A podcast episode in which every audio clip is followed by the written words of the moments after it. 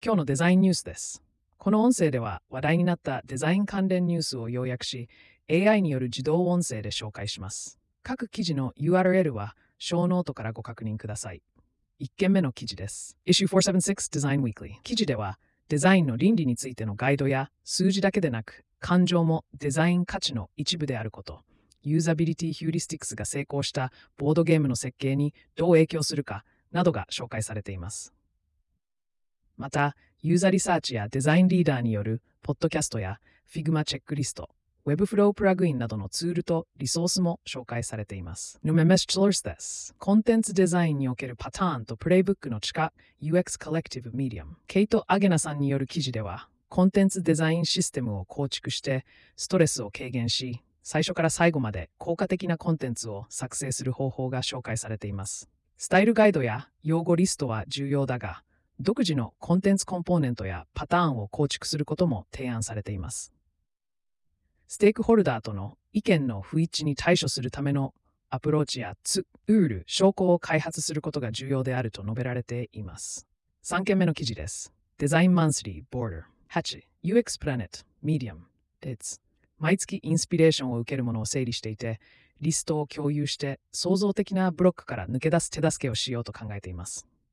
製品デザイナーであることは、建築、グラフィックデザイン、あるいはフォントデザインからの影響を受けないということではありません。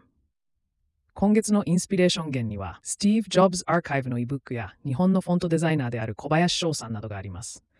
他にも、創造性に関する素晴らしい本や、ウェブサイト、アート展示、記事などを紹介しています。4件目の記事です。日本人は声に影響を受けやすい。文化による感情認知の違い、スペクトラム東京。日本人は感情認知において声の影響が顕著であり、顔課題で声に影響を受けやすいという研究結果が紹介されています。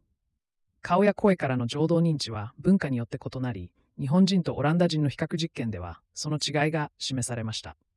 声優の高いレベルやロボットとの対話における情動認知も考察され、文化の違いが対話に影響する可能性が指摘されています。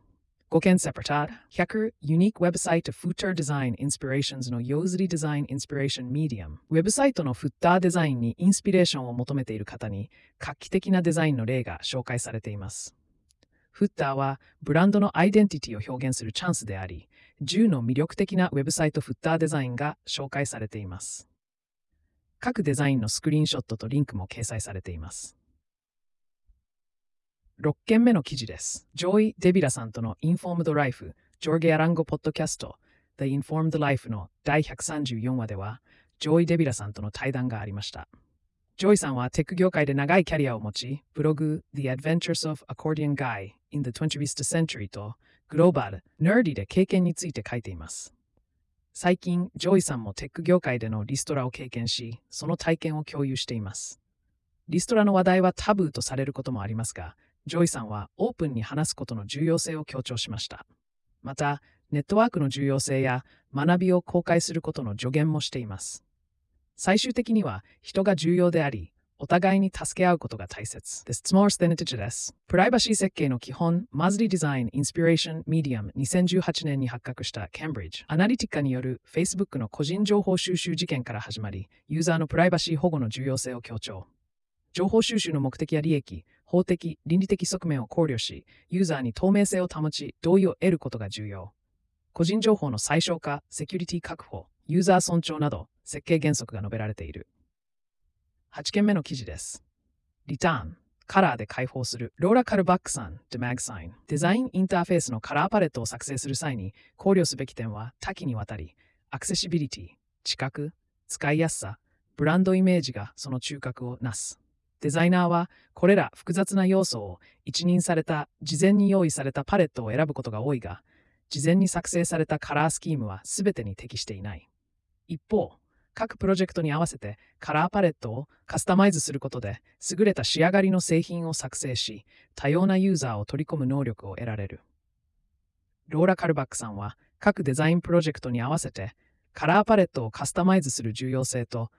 デジタル空間で最適化する方法について述べています。